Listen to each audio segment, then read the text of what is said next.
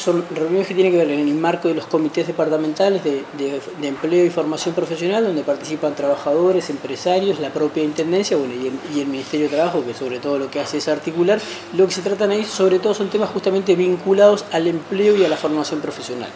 no está vinculado a relaciones laborales, que eso es lo que más se conoce, sino que está a esto en términos de oportunidades o demandas que hay. El INEFO, por ejemplo, tiene un plan de capacitación a nivel del país que en muchos casos uno lleva algunos cursos que son iguales, en Montevideo, en Nueva Albesia o en Bella Unión. Pero hay otras cosas que de repente las tengo que enseñar solo en Nueva Albesia porque en Montevideo no las necesito o en Bella Unión no las necesito. Entonces, el comité departamental, entre otras tiene esa capacidad de recoger demandas y mira, hay un sector que se está moviendo más o se está requiriendo más esta formación, ya sea porque hay una tecnificación que muchas veces ocurre, ¿no? Hay nuevas maquinarias, no sé,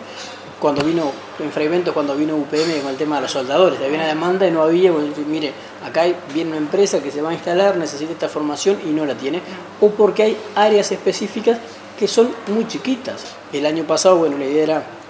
un poco hacer una recorrida, una puesta a punto también, y también, bueno, presentar también la, lo que tenía que ver con la ley de empleo y además también presentar datos, porque a nosotros nos importa mucho también que la gente sepa cuál es la situación en la cual está viviendo cada departamento, eso tenía que ver también con que eh, una demanda que, que, era histórica, pero que normalmente se quejaban de que no les llegaba información, bueno, de poder brindar la información